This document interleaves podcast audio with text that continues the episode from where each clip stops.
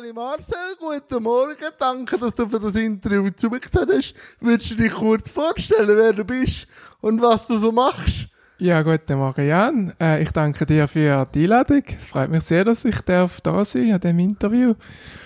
Ähm, ja, ich bin der Marcel Hug, bin ähm, 33, äh, bin mit Spina Bifida auf die Welt gekommen und bin, äh, oder mache seit, äh, was ich gerade studieren, äh, 1996, also schon 13 Jahre, äh, 23 Jahre ähm, Rollstuhl-Leichtathletik, also mit einem Rennrollstuhl und seit äh, 19 Jahren schon, nein, seit 9 Jahren, wow. eigentlich, seit 9 Jahren profimäßig, also genau ist das eigentlich mein Beruf.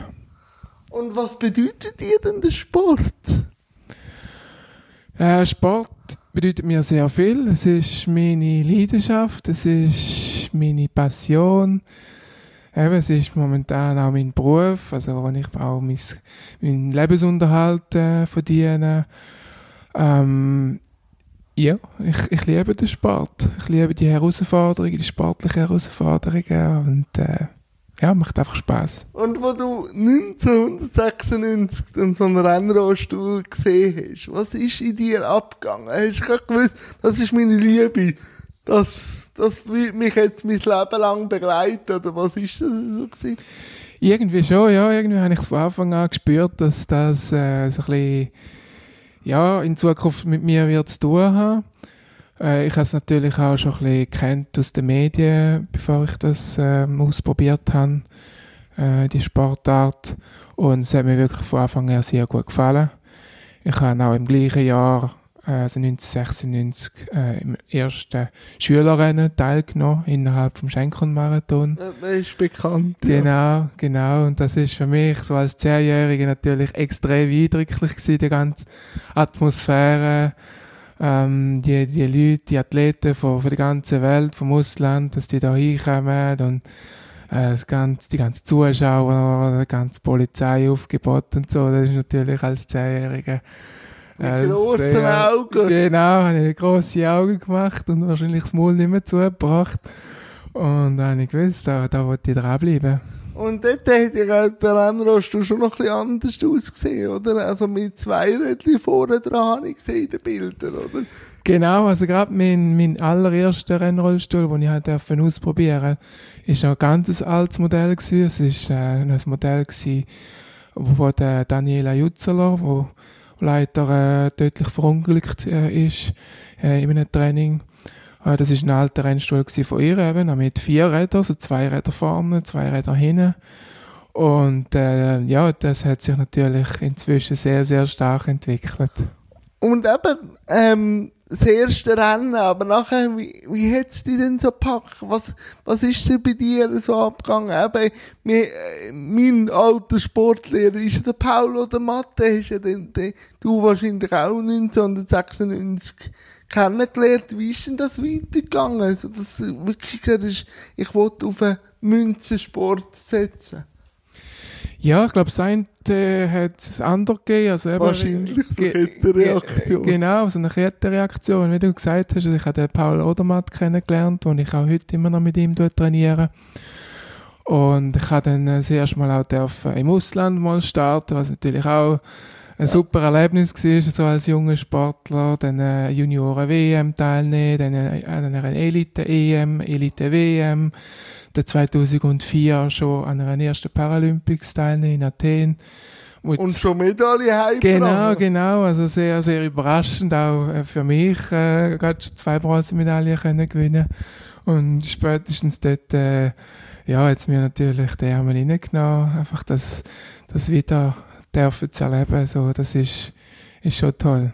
Und also Teenager kann ich mir auch noch vorstellen, hat mir auch noch Flausen im Kopf. Wie kann man sich dort motivieren, so viel ins Training zu gehen? Weil ich bin eher ein fauler Mensch, gebe ich jetzt auch zu. Ich habe dann eher mich für anderes interessiert. Aber wie hast du denn gemerkt, mal, ich wollte das Training, ich will gut werden? Sind das die Resultate oder die Freude oder wie hast du dich motiviert?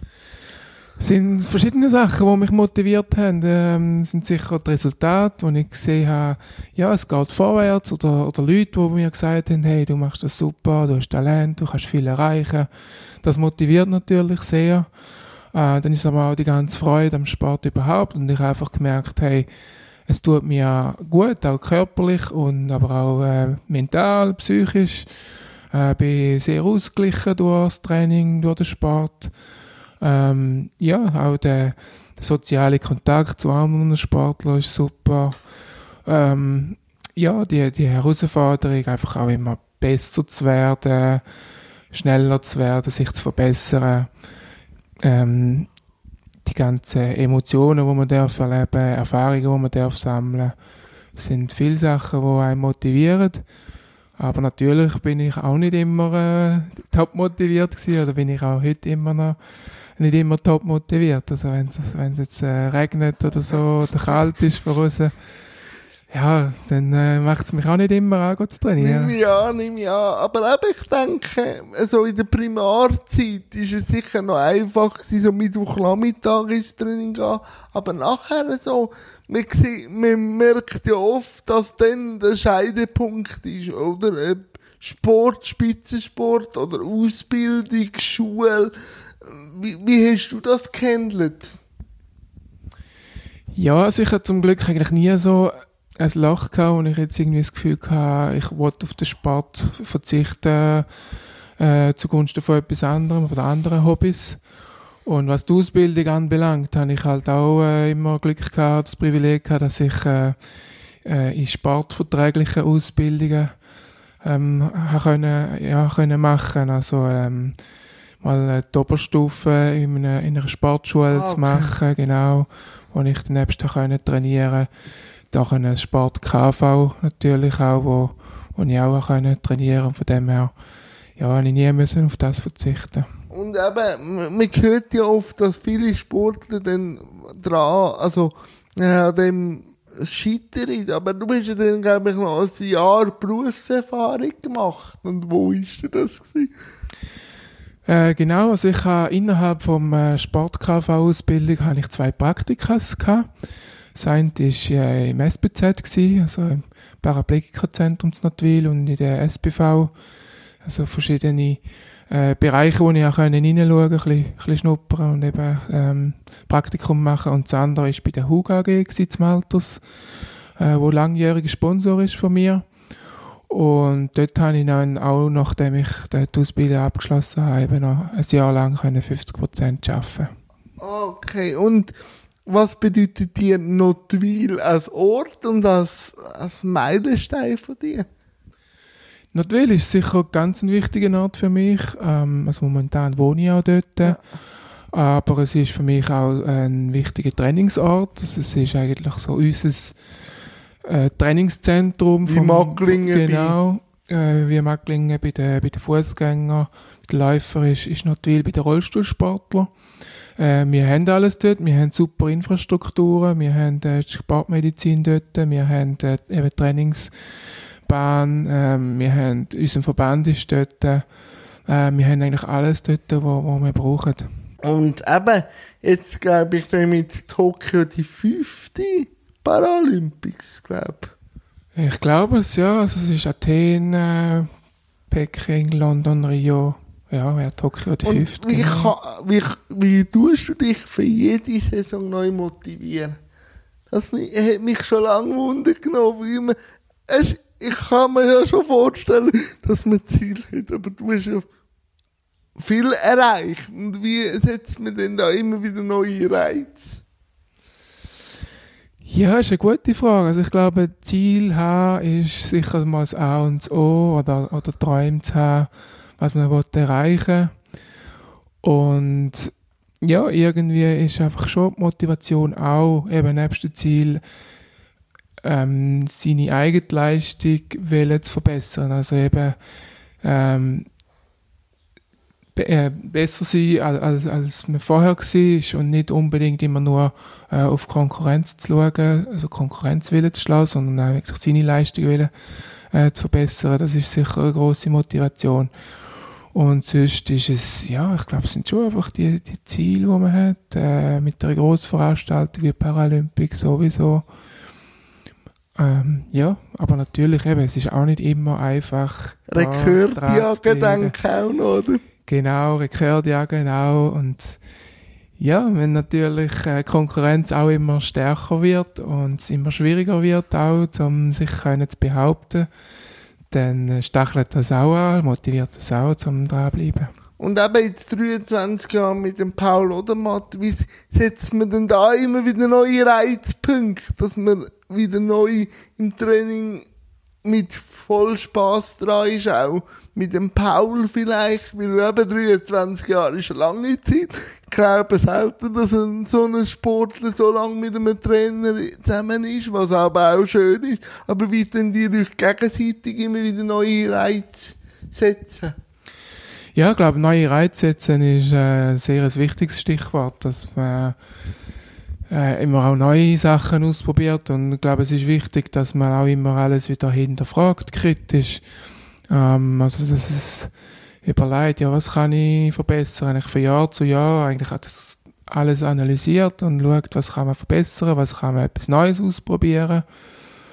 Ähm, ja, und dass man einfach beide eben kritisch sehen oder beide Ideen, Inputs äh, einander könnt geben, dass man beide ähm, ja, dranbleiben und nicht einfach, dass ich jetzt einfach sage, ja, der Trainer macht oder der Paul macht den Trainingsplan und ich mache einfach das, was er sagt, sondern dass ich auch äh, hinterfrage, ja. Ein bisschen austauschen. Genau, austauschen, was, was kann man vielleicht, vielleicht noch optimieren, verbessern. Wie groß ist denn dein Team? Äh, ich habe ein relativ kleines Team, also ich habe äh, eben den Paul oder Matt als, als Trainer, dann habe ich jemanden im Krafttraining, der mich äh, begleitet. Äh, gelegentlich jemanden, äh, in die Massage kann gehen äh, Sportpsychologin, die ich ab und zu, ähm, oder ja eigentlich im Moment regelmäßig gehe. Und dann einfach meine Trainingsgespendli, die ich noch habe. Wie sieht so eine Trainingswoche aus bei dir? Ähm, ja, also ich habe sechs Tage in der Woche Training. Äh, in der Regel habe ich am Sonntag denke ich, den Ruhetag. Und sonst eigentlich jeden Tag ähm, Training. Meistens zwei, manchmal sogar drei. Ab und zu auch vielleicht mal nur eins. Ähm, ja, und meistens am Nachmittag und am Abend. Oder Krafttraining am Morgen und dann das andere am Nachmittag. Äh, der größte Teil auf der Bahn äh, wenn ein Marathon ansteht, auf der Straße. Und sonst eben zwei bis dreimal in der Woche Krafttraining. Ich versuche auch ähm, Ausgleichssportarten zu machen. Also gerade okay. im, im Winter ähm, Langlaufen zum Beispiel oder Schwimmen. Äh, Handbiken tue ich auch ab und zu, so ein bisschen als Ausgleich, dass ich eben auch da wieder ein bisschen Abwechslung habe. Ja, und so ist eigentlich auch mein, mein Alltag aufgebaut, eben mit, mit zwei Trainings oder manchmal sogar drei, eineinhalb Stunden. Und daneben habe ich natürlich auch viele äh, administrative Arbeiten, die ich äh, muss erledigen Oder Interviews. Oder, oder darf Interviews ja. geben, genau. Aber so vor einem Marathon, wie ist die Vorbereitung eine Woche vor, vor einem Marathon? Gibt es da irgendwie eine Veränderung? Äh, genau, also ich kann vielleicht äh, schon zwei Wochen vor einem Marathon ah, okay. sagen. Genau dort habe ich sehr eine intensive Woche, Marathon-Trainingswoche, wo ich äh, bis zu vier oder fünf Marathons äh, in einer Woche mache im Training. Ähm, aber nachher, dann die Woche davor, tut man dann schon äh, runterfahren, also nicht mehr so grosse Umfänge machen, dass sich der Körper dann kann re regenerieren kann. Und ich habe mir das auch schon gefragt, bei einem Marathon, was geht einem da durch den Kopf? Mit 42 Kilometern. Wir haben schon eine Rennstrategie, aber ich kann mir nicht gut vorstellen, dass die 42 Kilometer so prägnant im Kopf sind. Was studiert man da? Ja, ist, ist spannend. Also grundsätzlich versuche ich schon, aber fokussiert zu bleiben, äh, eben auf das, was läuft. Ähm, schauen, was machen die anderen. Ja, muss einfach präsent sein. Oder wenn irgendetwas passiert und jemand attackiert, dann muss man, muss man präsent sein. Und man ist eigentlich schon so ein bisschen in einem, in einem Flow rein zum Teil. Oder einfach so fokussiert, dass man eigentlich von außen auch gar nicht mehr viel wahrnimmt. So zuschauermäßig oder so. Man merkt schon, es ist, es ist laut, es hat Stimmung. Aber man nimmt irgendwie keine Details wahr. Oder gerade wenn ich irgendwie in, in einer in einer grossen Stadt bin, wie London oder New York, da, da kann ich nachher nicht sagen, ah ja, dort bin ich ah, dort und dort durchgefahren, habe diese Sehenswürdigkeit gesehen. Das kann man vielleicht nachher machen, wahrscheinlich. Genau, das muss man entweder vorher oder nachher machen, aber während dem Marathon habe ich irgendwie gar keine Zeit oder, oder ich nehme das gar nicht wirklich wahr. Aber äh, so versuche ich wirklich ein bisschen fokussiert zu bleiben auf das, was passiert. Ähm, ja, was noch lustig ist, manchmal ähm, oder auch vor allem, wenn ich, wenn ich allein äh, vielleicht äh, unterwegs bin oder voraus bin, dann kann es sein, dass ich irgendwie wie äh, du, äh, das Rennen wie kommentiere, eine Art für mich. Ah, okay. Also das ist noch, noch lustig, ja, dass ich das so ein bisschen wie, oder wie einen inneren Dialog führe mit mir selber. Ja, weil man sagt ja, der, der äh, grösste Konkurrent ist mir auch manchmal selber, oder? Der, dann muss man wahrscheinlich auch ein bisschen mit dem manchmal ein bisschen Zwiesprache halten. Genau, das ist zwischen denen auch mal nötig. Genau. Wahrscheinlich. Aber eben der Boston-Marathon ist ja etwas sehr Spezielles, gerade mit dieser Abfahrt, oder? Wie, wie sieht man denn da, wenn man sich muss auf sich konzentrieren aber die Abfahrt auch muss fahren? Ja, der Boston-Marathon mit der Abfahrt ist sicher eine ganz spezielle Herausforderung. Also eben die ersten fünf Kilometer geht es sehr viel durch Äh, wir haben sehr hohe Geschwindigkeiten dort. Also das schnellste, was ich bis jetzt gefahren bin, ist 75. Oh, nicht blitzt worden? Nein, zum Glück nicht. Aber dort muss man dann wirklich sehr, sehr oder präsent sein, ja. weil wenn dort irgendwie etwas im Weg ist oder man, man tut sich versteuern oder so, dann kann das verheerende Folgen haben. Dort bin ich dann auch froh, wenn wir eben die ersten fünf Kilometer durch haben. Weil, äh, ja, so Abfahrten ist jetzt nicht unbedingt meine Stärke. Oder ich sage mal so, ich bin jetzt nicht der, der sehr viel Risiko oder gern Risiko eingeht. Da gibt es andere, die machen Kopf ab und dann kamikaze-mässig. Vollgas durch ab. Und ich bin der eher jemand, der mal ein bisschen auf, auf Brems vielleicht geht. Lieber Steigungen oder gerade Flächen? Ähm, eigentlich beides habe ich ähm, eigentlich gern. Steigungen gehören sicher auch eher zu den stärkeren drauf. Äh, vielleicht auch vom Gewicht her, dass ich nicht so schwer bin, vielleicht wie andere, die ein bisschen mehr Masse haben. Das ist sicher ein Vorteil. Ähm, geradeaus habe ich auch gern, aber dort ist immer schwierig, geradeaus zum, zum äh, vom Feld äh, wegzukommen, weil im Windschatten äh, kommen die anderen meistens gleich auch mit. Aber darauf kann man dann doch mal ein, bisschen ein, ein paar Stiche setzen, genau. Aber wahrscheinlich kommt dir das ziemlich äh, entgegen, dass du auch auf der Bahn fährst, auch bei einem Marathon, oder die, die kurzen Sprints anreissen, oder? Ganz genau, ja. Das ist sicher ein Vorteil, wenn man auch auf der Bahn äh, sehr gut ist, eben zum Sprinten oder Zwischensprinten mal anreissen, genau. Und wie, wie ist es denn auf der Bahn einfach, was studiert man da? Bei 200 Metern kann man nicht gross viel studieren. Was, macht, was ist denn da der Unterschied von, auch vom Mentalen her an einer Bahn und nach einem Marathon? Ähm, ja, aber Bahn ist sicher mal kürzer, man hat mal weniger Zeit ja. zum Studieren oder zum abgelenkt sein oder den Fokus zu verlieren. Das ist mal sicher das eine. Was auch anders ist, ist wenn es halt total das kürzer ist, kann man wie sich wie weniger Fehler erlauben, oder? In einem Marathon, wenn du mal einen taktischen Fehler machst, kannst du es vielleicht dann noch ausbügeln, hast du noch vielleicht genug Zeit. Aber auf der Bahn, äh, wenn dort, äh, das klassische Beispiel, wenn du eingeklemmt bist, also wenn du vor dir einen hast ja. und neben dir einen hast, dann ist vielleicht das Rennen schon, schon gelaufen oder musst du viel einen grösseren Umweg machen und das ist der grosse, ein grosser Nachteil. Und dort äh, musst du wirklich von Anfang an gerade präsent sein und, und wissen, okay, ich muss immer einen Fluchtweg oder einen Ausweg eigentlich offen behalten. Aber bei den Velofahrern weiss man ja, dass äh, die mit dem Trainer verbunden sind, vor allem bei den längeren Strecken. Wie, wie ist es bei euch? Also zu einer Marathon-Distanz sind die dann mit euch allein? Oder wie kommunizieren die? Äh, genau, also wir haben äh, keine Kommunikation mit dem Ja. Trainer oder so mit äh, Staff. Äh, das ist verboten. Ah, Okay. Genau. Ähm, von dem her sind wir eigentlich auf uns allein gestellt. Was es mal kann geben, gerade bei einem Marathon, wo vielleicht ein Rundkurs ist oder so, oder wenn es sogar geht, dass mehrere Runden sind, dass dann äh, jemand am, am Strassenrand steht und vielleicht etwas kann reinrufen oder so. Das kann es einmal geben, zwar eher selten, aber sonst ist man im Marathon eher auf sich gestellt.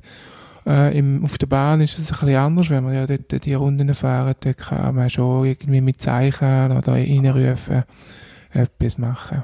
Und ähm, letztes Jahr der Boston-Marathon ist, glaube ich, sehr eindrücklich gewesen, glaub, von jedem ähm, Rollstuhlathlet. Warum? Ja, also der letztjährige Boston-Marathon ist mir auch wirklich eine spezielle Erinnerung, weil es einfach die, äh, hart, der härteste Marathon war, äh, den ich je gemacht habe. Und Das muss etwas liebe Ja, ja, es ist wirklich, es sind extreme Bedingungen gewesen. Also es hat äh, Schneeregen gehabt. Es ist äh, sehr kalt gewesen, also um den Gefrierpunkt herum. Und es hat extrem gewindet. Und wenn man sich jetzt noch vorstellt, was es durchabgeht, die ersten fünf Kilometer mit 75, haben wir noch zusätzlich äh, äh, Gegenwind gehabt. Also es ist, es ist, hat einfach jeder extrem gefroren. Äh, ich auch die ganze Zeit nur geschlattert. Sie- Aber gleich gewonnen. ja, genau. Also ich habe, ja, das äh, bin ich auch ein bisschen stolz drauf, ja, dass ich da auch durchbeissen und und gleich noch gewinnen. Aber ja, es ist so, ich bin fast ein bisschen in einem Delirium am Schluss. Also ich habe, also ich mag mich jetzt zum Beispiel nicht mehr so an Ziegerehrung oder so Sachen erinnern. Bin dann einfach froh gewesen, dass ich dann äh, auch können äh, ins Hotel zurück go, go warm anlegen und duschen. Und was auch noch äh, lustig ist, ist eigentlich, dass ich dort einen von den längst, längsamsten Marathons gefahren bin in Boston letztes Ah, okay. Jahr, von der Zeit her. Und aber ein Jahr vorher bin ich dort genau der schnellste gefahren. Sieht Also es sind irgendwie, ich weiß auch nicht mehr, 20 Minuten noch äh, dazwischen, also Unterschied gewesen. Und das ist sehr eindrücklich gesehen, um zu sehen, ja, was eben so Wetterbedingungen können ausmachen. Und was bedeutet die Paralympics? Ähm, Paralympics sind natürlich für einen Sportler etwas vom Größten, vom Wichtigsten. Es ist der größte Sportanlass äh, für uns. Und ist auch ein spezieller Anlass von dem her, weil es einfach von der Atmosphäre her anders ist. Man sagt auch, es herrscht andere Gesetze an den Paralympics. Also es ist, es ist alles ganz anders wie jetzt an einer Weltmeisterschaft oder einer Europameisterschaft, wo auch grosse Anlässe sind. Aber dort ist einfach noch eine Spur spezieller, anders. Das ist ja mit dem ganzen Paralympic Village, wo alle Athleten eigentlich sich aufhalten hat und ja, von der Medien äh, Aufmerksamkeit und so ist es einfach noch ein bisschen anders. Und wie würdest du die vier Olympiaden bis jetzt beschreiben? Ja, das ist eine spannende Frage. Ich finde, es hat jede Paralympics, die ich bis jetzt äh, dürfen bestreiten, ist auf seine Art speziell gewesen. Ähm, also wenn ich jetzt Athen zurückschaue, ist es speziell gewesen, dass für mich die ersten Paralympics Ja, sind. dann auch wieder Natürlich. grosse Augen. Genau, sehr, sehr eindrücklich und eben mit, äh, mit der Medaille natürlich in spezieller Erinnerung. Dann äh, Peking auch mit, der ganzen, mit dem Perfektionismus von, von den Chinesen, wie sie das organisiert haben. Gleichzeitig aber auch für mich persönlich eine enttäuschende Paralympics gewesen, wo ich keine Medaille gewonnen habe. London ist speziell gewesen, weil es äh, von den von den Menschen von den Zuschauern her äh, sehr eindrücklich war, wo einfach äh, jeden Tag das Stadion, äh, es nicht mehr 70 oder 75'000 Zuschauer, immer das Stadion voll war. Die ganze Me äh, Medienaufmerksamkeit. Rio auch äh, ganz speziell äh, in Erinnerung mit meinen Goldmedaillen, die ich gewonnen habe. Ein grosser Traum, den ich auch können erfüllen Also es ist wirklich jede, jede Paralympics äh, hat seine, ihre eigene Geschichte. Aber wie geht man jetzt mit einer so einer Erfahrung wie Peking um, oder? Wenn man sich Ziel gesetzt hat und die nicht erreicht hat. Hinterfragt man da alles? er lag kein Stein mehr auf dem gleichen, oder wie bist du dort dran gegangen? Ja, also im ersten Moment war es sicher eine grosse Lehre. Gewesen. Eine grosse Enttäuschung und einfach eine Lehre. Und äh, ich habe sicher eine Zeit gebraucht, um, um das zu verarbeiten. Und eigentlich nachher, nach einer gewissen Zeit, habe ich dann zurückschauen und eigentlich können feststellen, dass mich das vom Mentalen her wahrscheinlich stärker gemacht hat schlussendlich. Weil ich einfach äh, müssen sagen, hey, das, was in Peking passiert ist, die Niederlage oder die Enttäuschung, das passiert dann in den nächsten Paralympics nicht mehr. Also es ist äh, äh, wie eine zusätzliche Motivation gewesen, um eben äh, dran, dran zu bleiben und noch härter zu arbeiten. Äh, natürlich haben wir das auch äh, analysiert und, und auch Sachen müssen verändern. Okay, und eben London äh, hört man auch von anderen, dass das wirklich die Paralympics war, wo die Medienlandschaft am meisten Aufmerksamkeit gegeben in der neuen Zeit? Oder wie ist das, wenn man dann in, in ein Stadion reinfährt mit voll und wirklich nichts mehr gehört? Wie ist das für ein Gefühl? Würdest du das mal beschreiben? Ja, es ist wirklich ein äh, ganzes spezielles und vor allem auch ungewohntes Gefühl gewesen, ähm, für uns, weil wir sind uns das nicht gewöhnt, dass wir auch, äh, in einem vollen Stadion dürfen fahren. Und was für mich persönlich auch noch speziell war und, und auch eigentlich eine rechte Herausforderung, war, dass ich äh, eigentlich in allen Rennen gegen einen Engländer gefahren ja, bin. Ja, aber die nächste Frage gewesen. Der genau. ist immer ein vor der Sonne gestanden. Ja, genau. Also David Weir, wo wir dort äh, ja, rechte Duelle geliefert haben. Und das ist schon speziell, wenn du natürlich eben in einem vollen Stadion bist und bei dir, äh, wenn du vorgestellt wirst, wirst wird mal klatschen, das ist super, aber wenn er dann äh, vorgestellt worden ist, dann äh, bist du ja gerade mal ein bisschen klein vorgekommen, hast das Gefühl, ja, bist, bist niemand, weil er ist einfach fast abgegangen. Und das ist sicher, ähm, Kann auch ein Ansporn sein? Kann ein Ansporn sein, aber ich glaube, im ersten Moment verklebt man vielleicht schon ein bisschen, muss man, muss man schon auch ein bisschen können damit umgehen das glaube ich, das glaube ich. Aber jetzt, Marcel, aber du bist 23 Jahre eigentlich im Business. Eigentlich würde ich jetzt fast schon sagen, ein bisschen alter Hase. Wohl 33 noch kein Alter ist, vor allem im Rostersport nicht. Aber wie ist es, wenn die Jungen drücken, jetzt eben beim Boston Marathon ist er dann ein junger Amerikaner, wo ein, äh, es heisst Shootingstar, äh, ziemlich schnell war. Ist das auch wieder ein Ansporn, den Jungen zu zeigen, der Swiss Silver Bullet ist immer noch da, oder? Ganz genau, also es ist ein grosser Ansporn. Äh, es ist ähm, eine neue Herausforderung, eine neue Situation, dass eben gerade in einen, Daniel Romanchuk von Amerika mit 21 Jahren, sehr ein junger Athlet jetzt kommt und, und ein bisschen Druck macht, ein bisschen Dampf macht. Ähm, aber es macht auch Spaß. Ähm, ich nehme die Herausforderung sehr gerne an. Und äh, ich bin mir auch bewusst, dass äh, ja, irgendwann so weit hat müssen kommen. Und ich finde das auch für einen Sport ja an sich sehr gut, sehr positiv, dass Junge kommen und, und drucken.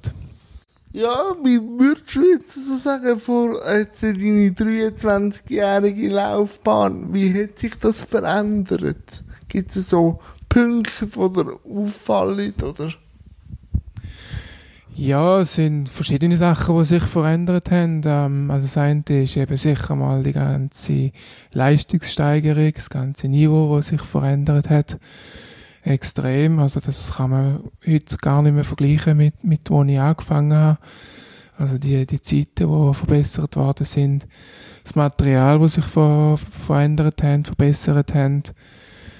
Äh, die Medienaufmerksamkeit, die sich verändert hat ähm, Professionalität im Allgemeinen. Ähm, ja, es hat sich sehr, sehr stark verändert und ist auch, ist auch cool, dass ich das so dürfen miterleben Auch, denke ich, Technik, also vom Rohstoff an und für sich, oder? Was sind so die nächsten technischen Meilensteine? Was fehlt mir jetzt noch ein bisschen so um? Ähm, also momentan ist sicher etwas äh, ein Thema, das äh, Rollstuhl Rennrollstuhl, Rennrollstuhl äh, noch mehr hin zu Carbon geht. Also dass gibt zum Teil jetzt schon äh, Vollcarbon-Stühle, also ganz äh, verschalte Stühle. Äh, mein Modell ist im Moment noch eine Kombination von Carbon und Magnesium, also von dem her auch sehr leicht, aber es geht sicher noch mehr in diese Richtung. Äh, ansonsten, ja, weiß ich nicht, wie sich das noch, äh, ja, wo sich das noch hin entwickelt. Ist natürlich auch vom Reglement ein bisschen, sind da auch ein bisschen Rahmenbedingungen gegeben, wo was man darf und was nicht. ah, okay. Und dann wird das auch kontrolliert. Genau, das wird auch kontrolliert vor dem Rennen im Callroom. Ähm, ja, aber da wird sicher die ein oder andere Innovation schon noch kommen. Willst du noch ganz kurz erklären wegen dieser Klassifizierung? Einfach, dass vielleicht Zuschauer auch wissen, was das bedeutet und das T54. Genau, also wir haben äh, ganz verschiedene äh, Kategorien. Also momentan sind es, äh, glaube, sechs äh, Kategorien, also T51, T52. Ähm, das sind äh, die klassischen Tetraplegiker äh, wo weniger äh, Funktionen haben vom, vom Rumpf, von der, zum Teil auch Einschränkung vom, von der Arm haben.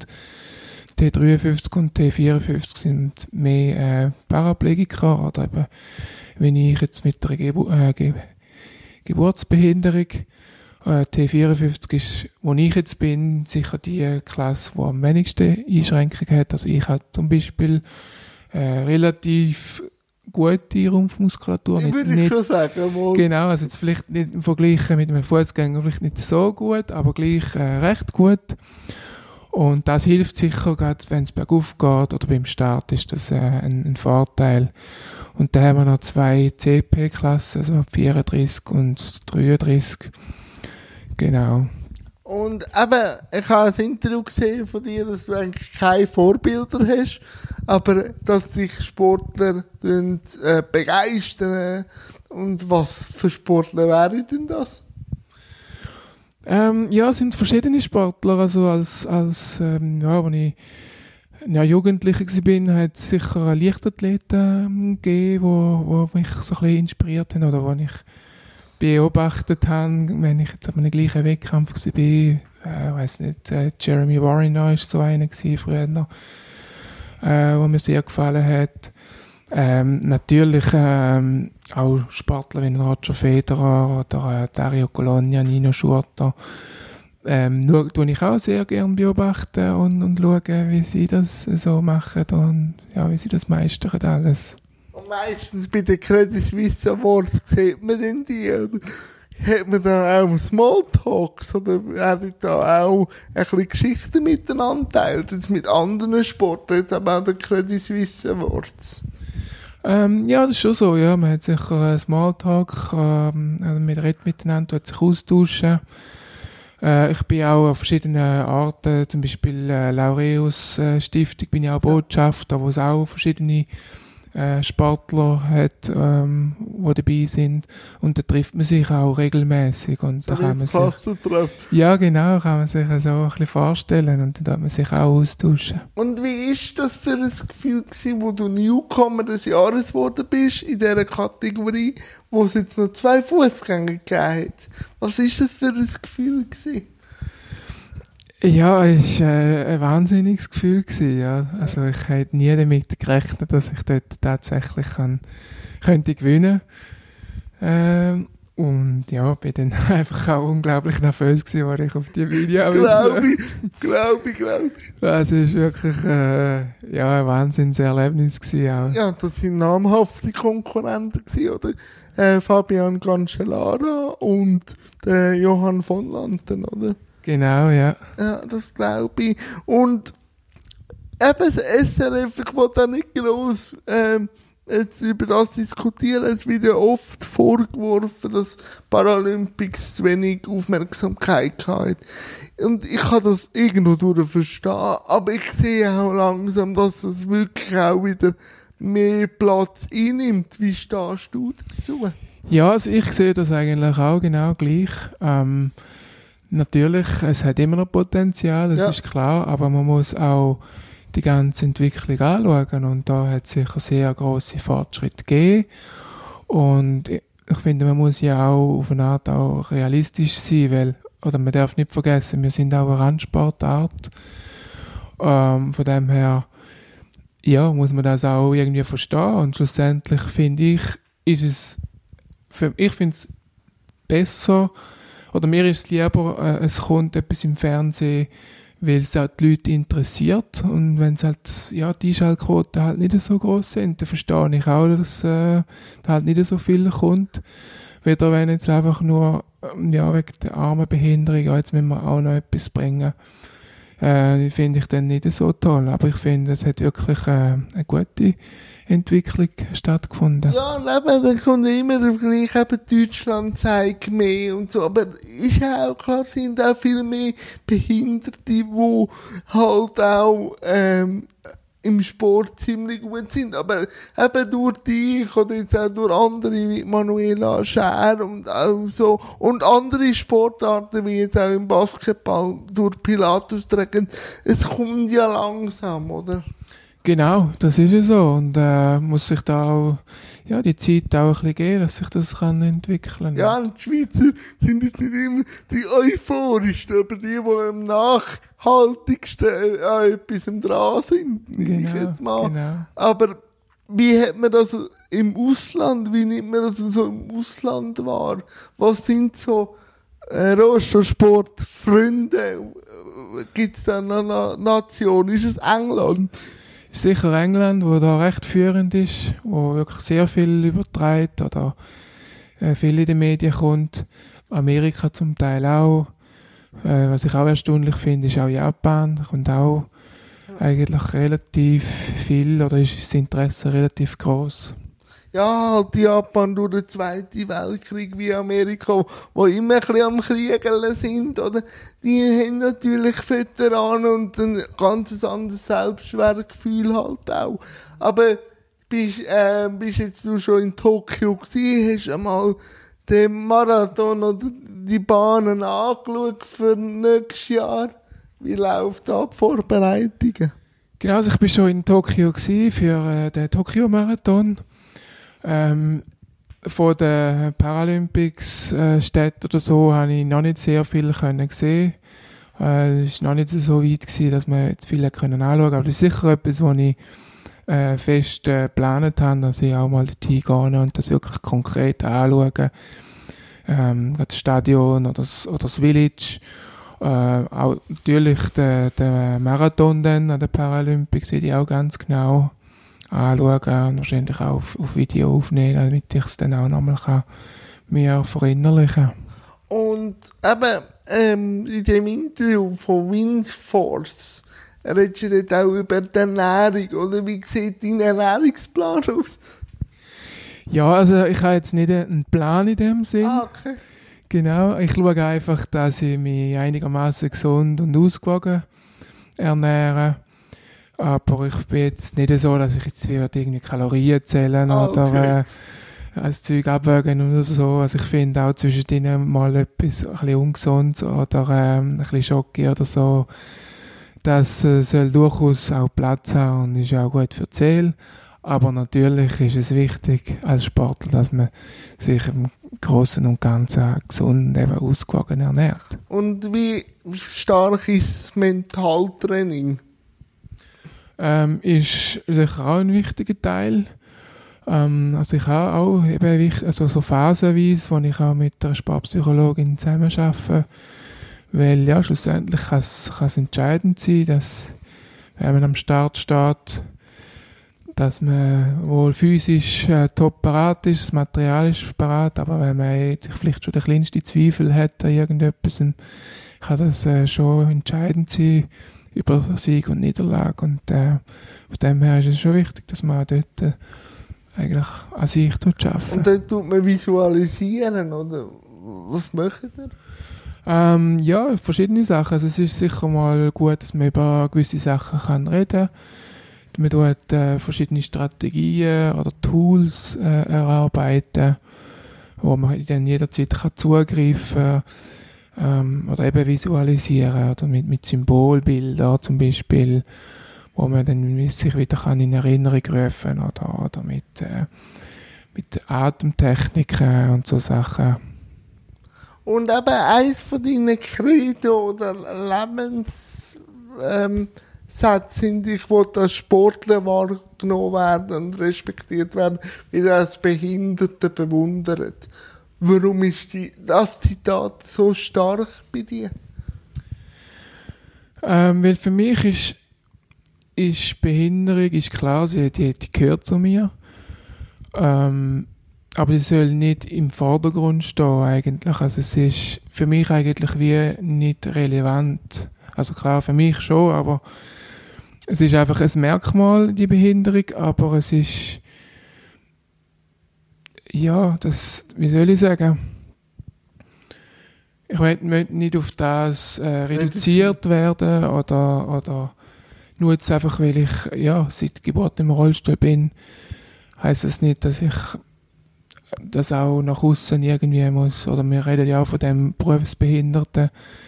Ähm, ja, und ich möchte selber eigentlich äh, entscheiden, mit was ich äh, wahrgenommen werden äh, Ich bin jetzt durch den Sport momentan, jemand anderer hat vielleicht sonst irgendeinen Beruf oder, oder ein Hobby oder so, wo er will, äh, ja, sich äh, identifizieren oder ja. Ja, es wäre schön, wenn Gesellschaft einfach Behinderung im Allgemeinen als Vielfalt anschauen, oder? Jetzt nicht als schlechter oder besser, sondern einfach, es gehört dazu, oder? Genau, also ich glaube, man muss äh, versuchen, weniger in die Schubladen ja. äh, zu denken.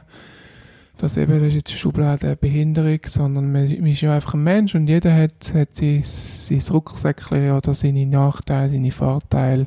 Aber wenn ist schon die Entscheidung gekommen, Profisportler zu werden? Das werde ich schon noch gut skizzieren. Ja, also ich glaube, das ist so ein, ein schleichender Prozess gewesen, wo ich einfach als Jugendlicher irgendwie gefunden habe, es wäre schon cool, wenn ich einfach nur das könnte machen, was ich am liebsten mache. Ich habe natürlich gesehen, dass es äh, andere Sportler gibt, also natürlich äh, im Fußgängerbereich, die das auch können. Ich fand, ja, wieso kann man das im Rollstuhl nicht auch machen? Und dass ich einfach eine Zeit lang von dem könnte leben. Und dann ist für mich eigentlich klar gewesen, nachdem ich die Ausbildung abgeschlossen habe, dass ich sicher ein Jahr lang Berufserfahrung sammeln und nachher dann mal, ja, die Zeit reif ist, vom Alter her und, und so, das, um das zu probieren. Und wie ist es denn so gewesen, denn mit Sponsoren äh, verhandeln und so? Das ist dann auch etwas Neues, wo man vielleicht auch wieder muss, auch wieder etwas riskieren, diskutieren. Wie ist das gewesen? Ja, da habe ich eigentlich immer sehr großes Glück gehabt, äh, dass es immer sehr gut gegangen ist, dass ich sehr gute, sehr auch langjährige Sponsoren habe, wo, wo mich eigentlich immer unterstützt haben und und das äh, eigentlich gut gefunden haben, gut geheißen haben, dass ich das, das mache und eigentlich mich immer unterstützt haben. Also da habe ich wirklich großes Glück. Und eben, du bist auch noch Botschafter. Was, wie muss ich mir die Botschafterrolle vorstellen? So? Eben Schulklasse oder wie, wie gehst denn du so an Botschafterrollen an? Ähm, ja, das sind ja verschiedene Rollen. Also jetzt gerade beim äh, Laureus zum Beispiel, da gibt es verschiedene Projekte, Förderprojekte, die die Stiftung hat. Und da gehen wir Sportler einfach auch zu diesen Projekten her, und die, die besuchen, machen auch mit und versuchen einfach die Botschaft natürlich, ähm, dass der Sport in dem Sinne auch sehr viel kann bewegen und sehr viel Positives bringen. Äh, auch versuchen, einerseits vorzuleben, aber auch ja, so zu kommunizieren. Und wie ist es eigentlich im Rollstuhl, also Rollstuhlsport mit Doping? Gibt es das auch? Also hört man jetzt so selten? Vielleicht auch, weil es eine Randsportart ist, aber gibt es das? Also ich weiss, dass du dort auch cool und clean dabei bist, aber ähm, ja. Ja, also Doping ist auch für uns ein wichtiges und ein grosses Thema. Äh, wir haben in der Vergangenheit in unserer Sportart einzelne Fälle gehabt. Äh, zum Glück nicht sehr viel und jetzt auch schon länger nicht mehr. Aber ja, es gibt leider immer wieder so, so Fälle. Und ähm, ja, ist sicher ein wichtiges Thema, dass man das aufklären, auch schon bei den jungen Sportlern. Und was ebenfalls sehr wichtig ist, dass wir auch äh, gleich wie andere Sportler äh, bei Anti-Doping Schweiz eigentlich auch ähm, registriert sind und wir auch äh, regelmäßig kontrolliert werden. Also ich bin auch in so einem Kontrollpool rein. Das heißt, ich muss Quartalsplanung äh, machen und Anti-Doping Schweiz gehen, also dass sie wissen, wenn ich wo äh, bin und sie mich dann mich ja jederzeit können äh, unvorangemeldet mich auffinden und mich kontrollieren. Und eben, ich nehme an, wenn ich jetzt alles eben Boston, Atlanta, London, wie ist es Reisen für dich? Gehört das einfach dazu? Oder ja, wie muss ich mir das vorstellen?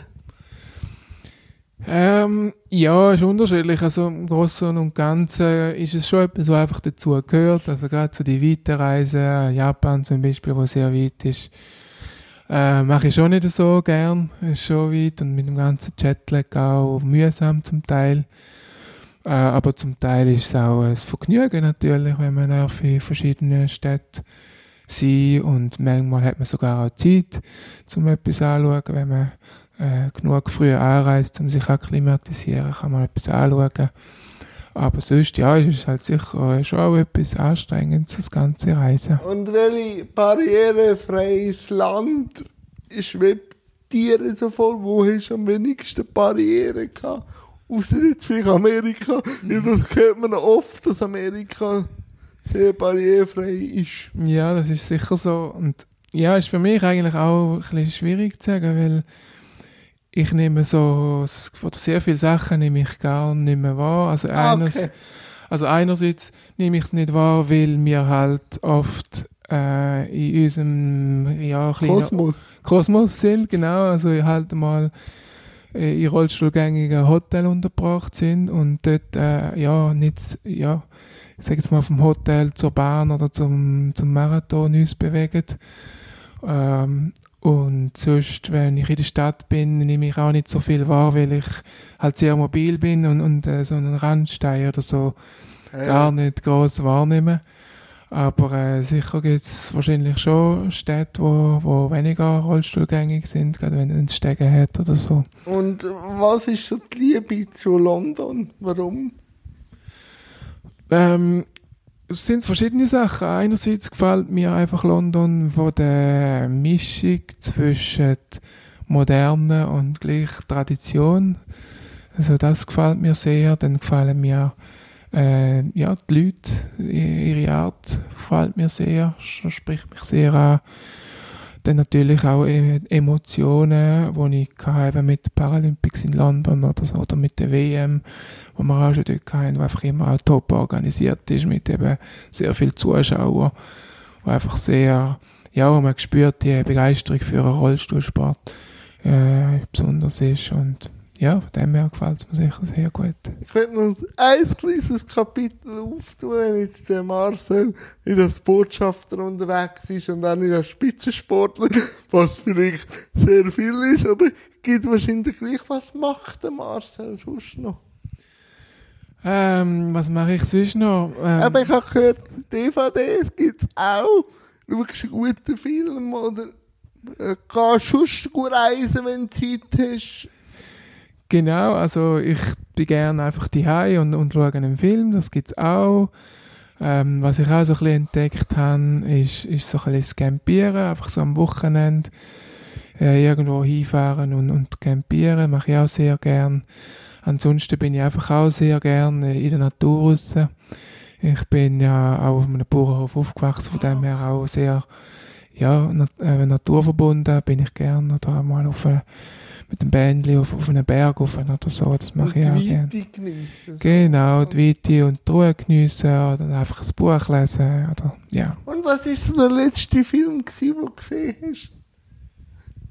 Ähm, der letzte Film, den ich gesehen habe, war, jetzt muss ich gerade über studieren, weil er geheißen hat, ich glaube, 100, 100 Dinge. Ja. Also, kennst du den? Äh, gehört, gehört. Ja, gehört. Ja. Was viele Ideen gut finden. Ja, das ist noch, ist noch ganz witzig, auf eine Art sehr witzig und gleich Ja. hat auch noch ein gewissen tiefere Sinn dahinter, genau. Und was eben jetzt die nächsten Ziele, was sind so die nächsten Ziele? Eben Tokio wahrscheinlich. Genau, Tokio ist sicher das, das grosse Ziel nächstes Jahr. Aber auf dem Weg dorthin habe ich noch so ein bisschen Zwischenziel. Ähm, sicher die Marathons dann im Herbst wieder, die wichtig sind. Wir haben noch die Weltmeisterschaft in Dubai, auch im Herbst. Bin ich aber noch nicht sicher, ob ich dort teilnehme, weil es gerade mit den Marathons ein bisschen in Konflikt kommt. Äh, habe ich mich noch nicht entschieden. Ähm, ja, das sind so ein bisschen die nächsten. Ja, wie ist Dubai auch rollstuhlgängig und dann auch mit den Hits kommt man da klar. Ja, eben, bei der Fußball-WM wird jetzt diskutiert, die im Winter zu machen, weil Mhm. es so heiß ist, wie das für Rollstuhlsportler? Ja, das ist schon so. Also im Sommer wäre es dort sicher zu heiß. Das ist noch lustig. Wir tun ja im Winter drinnen trainieren auf Rollen und in Dubai tun sie im Sommer drinnen trainieren auf die Rollen, weil es zu heiß ist. Das ist ein bisschen, ein bisschen der Unterschied. Äh, ich muss sagen, ich bin noch nie im Sommer dort gewesen. Ich habe nur gehört, dass es sehr heiß ist und darum, wir sind eigentlich, ja, vor allem so Januar, Februar, März bin ich eigentlich immer ein bisschen dort. Und das ist sicher auch der Grund, warum die Weltmeisterschaft erst im November dann wird in Dubai sein, wegen der Hitze. Aber eben ist ein bisschen der Nachteil, dass wir dann eben auch noch Marathons haben. Und ja, muss ich noch schauen. Und wie ist es jetzt für dich? Eben, du hast jetzt nicht so klassische Vorbilder, wenn man dich als Vorbild nimmt. Wie geht man mit dieser Vorbildfunktion um? Ja, ist sicher schmeichelhaft und, und es ehrt mich, wenn ich für jemanden kann, darf ein Vorbild sein. Aber sonst umgehen damit, ähm, tue ich eigentlich nicht speziell. Ich versuche eh, einfach mich selber zu sein und ich finde, schlussendlich hat ja jeder auf eine Art Vorbildfunktion für andere, ob es jetzt ein Sportler ist oder ob jemand einfach sonst äh, ein Hobby hat oder einen Beruf hat, ist ja, ja jeder eigentlich ein Vorbild. Das, das wäre cool, wenn das jeder würde so sehen wie du. Aber jetzt, äh, ich weiss, deine Karriere ist noch nicht irgendwie am Ende oder so, aber mal so das Trennen da sein, könntest du dir auch vorstellen, oder ist das schon äh, so ein bisschen, dass ab und zu sagst, so bei den ganz Jungen, dass auch ein bisschen schaust, ein bisschen Trainer und so, ich könnte das auch noch eine weitere Passion sein, dann irgendein Ähm, man kann durchaus möglich sein, ja. Also ich habe jetzt noch nicht irgendwie eine Trainerausbildung oder so etwas in die Richtung äh, konkret geplant, habe ich auch nicht. Ähm, aber ja, ich bin sehr gern mit den jungen Athleten zusammen. Oder gerade am Mittwochnachmittag, wenn die jungen Ja. Athleten auf Notwil kommen, bin ich auch gern mit ihnen im Training. Und was ich ja auch äh, angefangen habe, ist, äh, dass ich äh, jedes Jahr ein internationales äh, Trainingslager organisiere mit dem Ah, Paul oder mal zusammen. Äh, Swiss Silver Bullet Training Camp. Genau, und da kommen jetzt auch von ganz, von der ganzen Welt, auch vorwiegend aus Europa, dann äh, Athleten, junge Athleten auf Notwil und der Paul macht den Trainingsplan und so, aber ich tue dort dann auch nicht gerne ein bisschen unterstützen. Ja, die Swiss Bullet. Was bedeutet die dir? Ja, das ist einfach so ein bisschen äh, mein Markenzeichen geworden, halt durch, durch meinen Helm, durch meinen Ah. silbrigen Helm. Und habe dann äh, an einer Weltmeisterschaft, glaube in Neuseeland ist das gewesen, vom Veranstalter so ein bisschen den Übernamen bekommen, Swiss Silver Bullet. Und ich habe das irgendwie noch, noch lässig gefunden. Ja, dich sieht man wirklich immer im Feld. Das ist, Ja, das genau. hilft manchmal. Das hilft manchmal. Mal, Marcel, wir wären eigentlich schon fast am Schluss. Und am Schluss Okay. gibt es immer zwei Fragen. Wie, warum hast du für das Interview zugesehen? Äh, ist für mich eigentlich relativ einfach gewesen, zum Zusagen. Ich habe nicht lange müssen überlegen. Einerseits finde ich das eine coole Sache, eine coole Idee, die du da hast mit diesen Interviews. Und andererseits ist es für mich einfach auch eine Ehre, mich da darf in die illustren Gäste, äh, die du da gehabt hast, darf einzureihen. Natürlich, und natürlich auch ich bin riesen happy, dass auch das geklappt hat. Und, aber du hast jetzt viele Interviews schon müssen geben und so. Wie hast du es jetzt gefunden? Ich habe das äh, sehr toll gefunden, sehr angenehm. Ähm, so ein bisschen in einer lockeren Atmosphäre und äh, sehr gute Fragen, die du da äh, gestellt hast. Und, ja, danke, sehr gut. danke. Und wie jetzt jeder Gast, Marcel, der äh, gehört die letzten Minuten dir und den Zuschauern. Du kannst einen Witz erzählen. Du kannst noch etwas motivieren zu verwegen für, für junge Sportler, die das schauen. Einfach die letzten Minuten gehören dir und den Zuschauern. Weil ich klinke mich jetzt da aus und sage dir recht herzlich Dankeschön. Ja, danke dir.